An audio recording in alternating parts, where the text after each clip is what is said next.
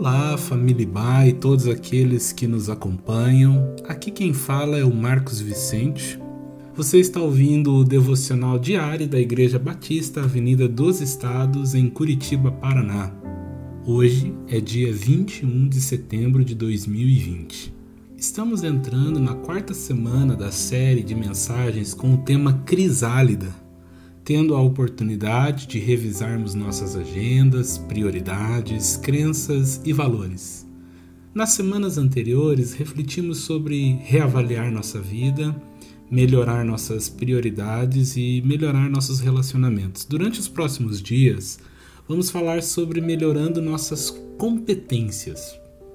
Em termos simples, competente é aquele que tem a capacidade para realizar algo, ou seja, todos nós somos competentes. Então, quando falarmos em melhorar nossas competências, estaremos, na verdade, ratificando algumas verdades sobre pessoas competentes.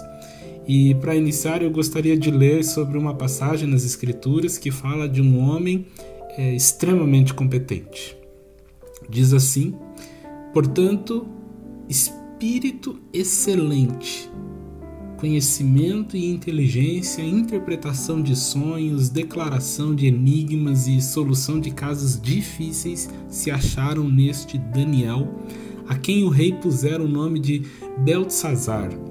Chame-se, pois, a Daniel, e ele dará a interpretação. Daniel, capítulo 5, versículo 12.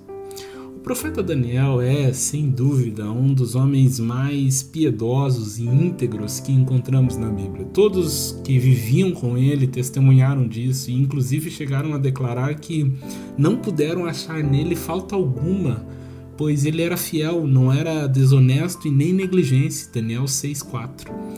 O único motivo que acharam contra Daniel é que ele orava demais. Quão bom seria se esse fosse o nosso defeito, né? Você já imaginou se alguém perguntasse assim: qual é o defeito dele? Ah, ele ora demais, é muito fiel ao seu Deus. Esse era Daniel. Enfim, o texto que lemos é a declaração da rainha mãe sobre Daniel. O rei Beltzazar havia ultrapassado os limites da sua depravação e usou os utensílios consagrados para Deus, para sua festa e bebedeira e assustadoramente pareceram dedos de mão humana que começaram a escrever no reboco da parede na parte mais alta e iluminada do palácio real.